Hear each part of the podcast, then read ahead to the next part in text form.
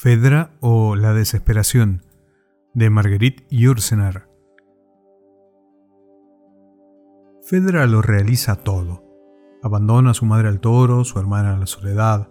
Esas formas de amor no le interesan. Deja su tierra como quien renuncia a los sueños, reniega de su familia y vende sus recuerdos como antigüedades.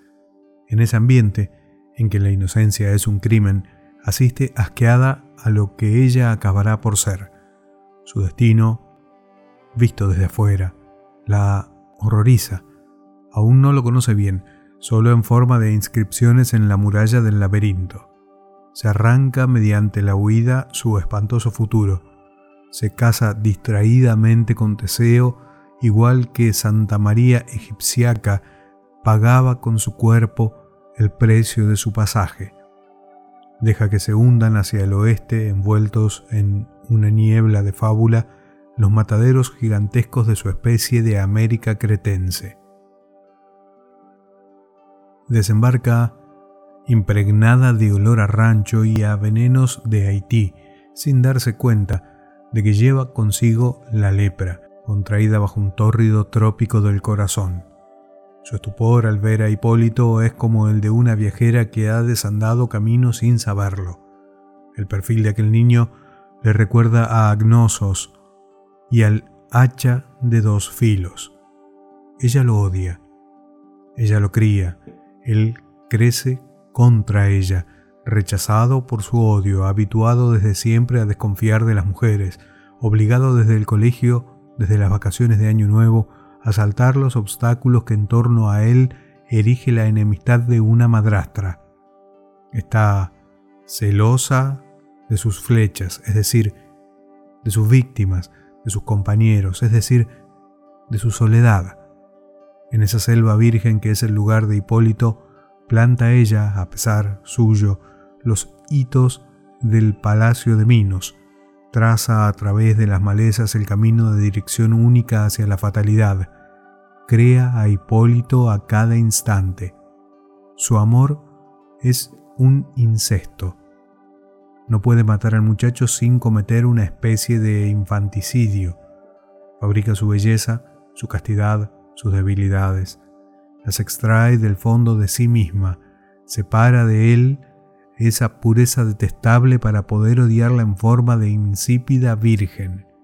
Forja por completo a la inexistente aricia. Se embriaga con el sabor de lo imposible, único alcohol que sirve de base a todas las mezclas de la desgracia. En el lecho de Teseo siente el amargo placer de engañar de hecho al que ama y con la imaginación al que no ama. Es madre. Tiene hijos como tiene remordimientos. Entre las sábanas humedecidas, en el sudor de la fiebre, se consuela mediante susurros de confesiones, como aquellas confidencias de su infancia que balbuceaba abrazada al cuello de su nodriza. Mama su desgracia, se convierte, por fin, en la miserable sirvienta de Fedra. Ante la frialdad de Hipólito, imita al sol cuando choca con un cristal, se transforma en espectro, habita su cuerpo como si del propio infierno se tratara. Reconstruye un laberinto en el fondo de sí misma en donde no puede por menos de encontrarse. El hilo de Ariadna ya no la ayuda a salir, pues se lo enrolla en el corazón.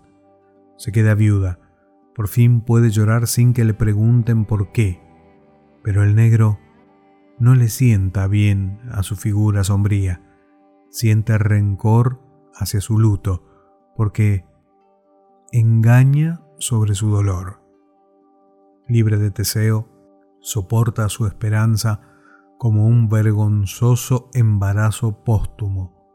Se dedica a la política para distraerse de sí misma. Acepta la regencia de la misma manera que aceptaría tejerse un chal. El retorno de Teseo se produce demasiado tarde para que ella vuelva del mundo de las fórmulas, en donde se atrinchera aquel hombre de Estado.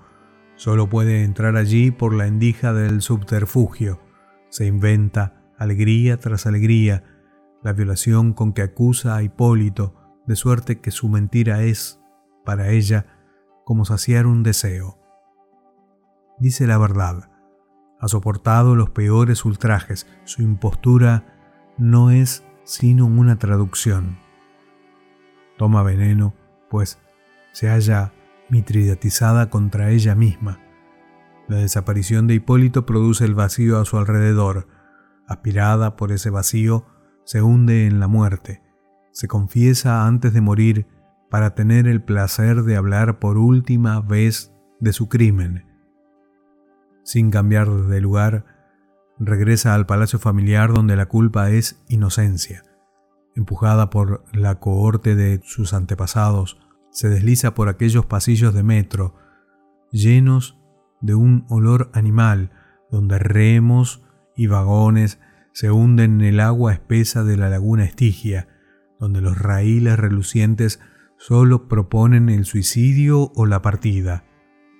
En el fondo de las galerías mineras de su creta subterránea acabará por encontrar al joven desfigurado por sus mordiscos de fiera, pues dispone de todos los caminos recónditos de la eternidad para reunirse con él. No lo ha vuelto a ver desde la gran escena del tercer acto. Ella ha muerto por su causa, a causa de ella, él no ha vivido.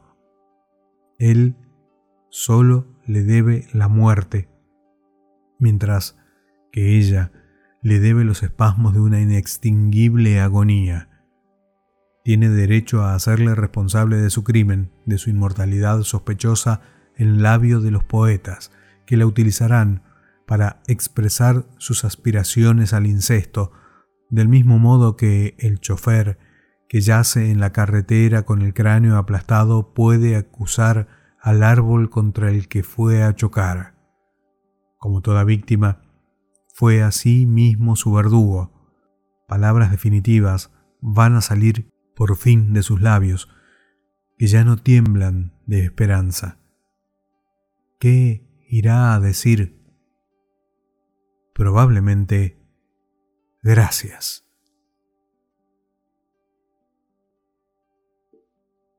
Del libro Los Fuegos del año 1935 de Marguerite Yourcenar, Fedra o la desesperación.